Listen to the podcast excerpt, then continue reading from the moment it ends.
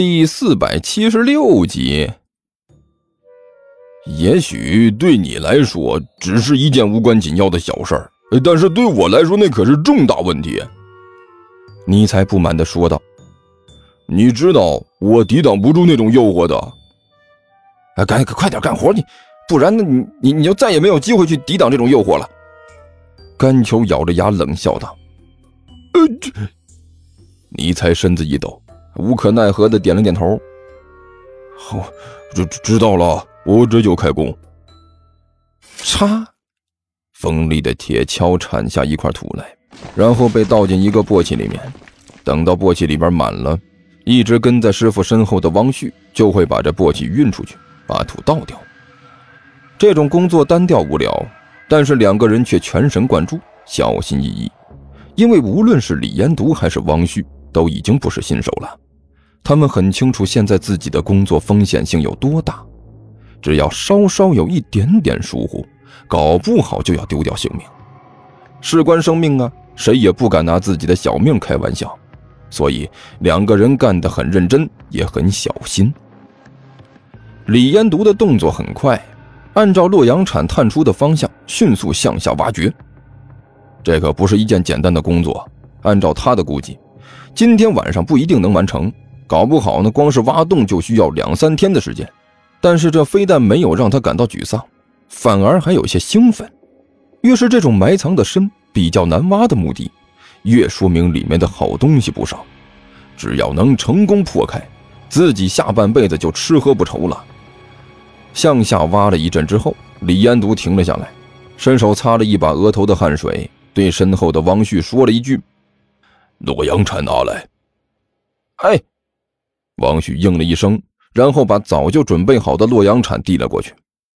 这是李延独的习惯，经常性的使用洛阳铲，以便于确定自己的位置，啊，不至于挖错方向。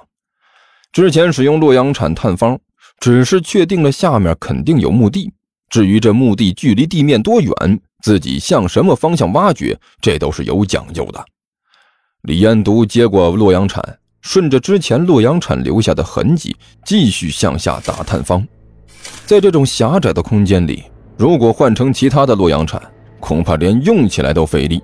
但是李延独的这把不同，这是李家的宝贝，说一句削铁如泥都不夸张啊！所以几乎是没有费什么力气，洛阳铲就轻松地捅了下去。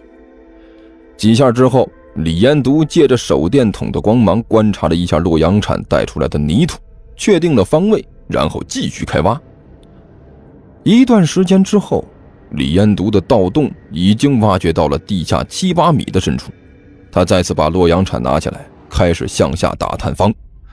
连续几下之后，他突然觉得手里的洛阳铲一软，前面的铲子好像是插进了什么松软的东西里面，这让李彦独的眉头一皱，心中有了一种不太好的预感。师师傅，怎么了？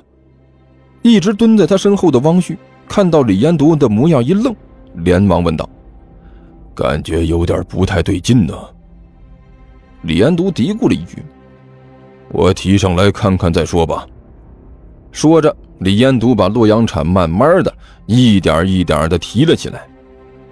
手电，身后的汪旭连忙把手电打开，对着李延独手里的洛阳铲照了过去。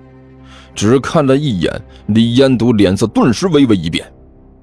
该死的！汪旭探头探脑看了一眼，只见李延独手里的洛阳铲和刚才不太一样，铲子里面它不像是刚才那些都是泥土，而是只有一半另外一边显得比较空。仔细再看看，发现在这铲子里面还剩下一点沙子。流沙！李彦独忍不住骂道。我就知道没有这么简单，这招可是缺了德了。师傅，这世上没几个行当能比我们这行更缺德的了。一边的汪旭苦笑着说道：“我们要不是贪图那点东西，还用来挖洞啊？”你这话说的倒也没错。李彦独点了点头：“咱这行当的确是缺德了点也没资格说别人。啊，算了。今天看来是没办法继续下去了，走吧，想想办法，下面如果是沙子的话，我们就要做足准备了。哦，王旭点了点头，脸上的表情也没什么变化啊。事实上呢，这种事情经常会发生，并不值得特别注意。这盗墓说起来简单呢，好像是把墓地打个洞，然后钻进去，把东西一拿就完事儿。那可实际上呢，这情况复杂多了。谁也不知道墓主人为了防止盗墓都安排了什么手段。一个墓地挖个几天那都是常有的事儿。两个人慢慢的退出了盗洞，李彦都小心的用一块小木板把这洞口封好，铺上砖头，确定和之前没什么两样之后，这才放心下来。哎，好了，睡觉。他摆了摆手，养精蓄锐，明天还要去找东西呢。嘿，安静下来了。仔细听了一阵子上面的动静之后，甘球满意的咧嘴一笑。这两位不是外行，不但不是外行，还可以称得上是行家。我就知道，看了这些东西，他们肯定不会再继续往下挖了。退回去是他们最好的选择。这种工作简单，尼才笑眯眯地说道：“对于本魔王来说，简直是一点挑战性都没有。”大王英明，大王厉害呀！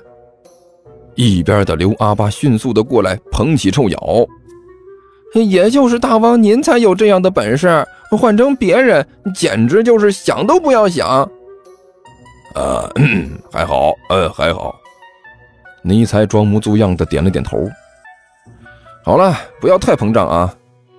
甘球没好气的说道：“不就是用幻术让那两个看到沙子吗？多大点事儿！”至于这么高兴吗？走了走了，回家睡觉去。说着，带头向上爬去。雷声大雨点小。一边的万晨低声嘀咕了一句：“把所有人都带下来，我还以为会闹出什么事情来呢，结果就这么结束了。”一边说着，万晨也跟在干桥后面爬了上去。哎，大王，我们也上去吧。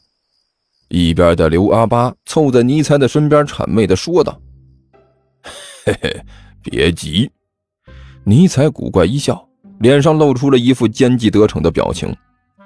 先跟我来。说着，一转身向刘阿八挖出的地道里面走去。啊，哎，大大王，您您这是要做什么呀？刘阿八奇怪的问道。我在这里面发现了一些有趣的东西。尼采脸上的表情颇有几分高深莫测。我要把那东西带出去。哦，刘阿八不知道尼才到底说的是什么东西，但是他知道，在这种时候，自己还是老老实实的听着就好。这不懂装懂，可不见得有什么好下场。所以呢，他一转身，跟着尼才向着地道深处走了过去。大哥，就是这里。老三嘴里叼着个烟头，指着前方不远处黑漆漆的房子。今天我和老二开车，一直跟那几个小子身后，最后看到他们到这里来了，然后就没有出来。我到周围打听了一下，那小子叫做甘球，就住在这里。是吗？大哥嘿嘿怪笑了一声，看了看周围的环境，两山加一沟，哎，这地方僻静的可以呀。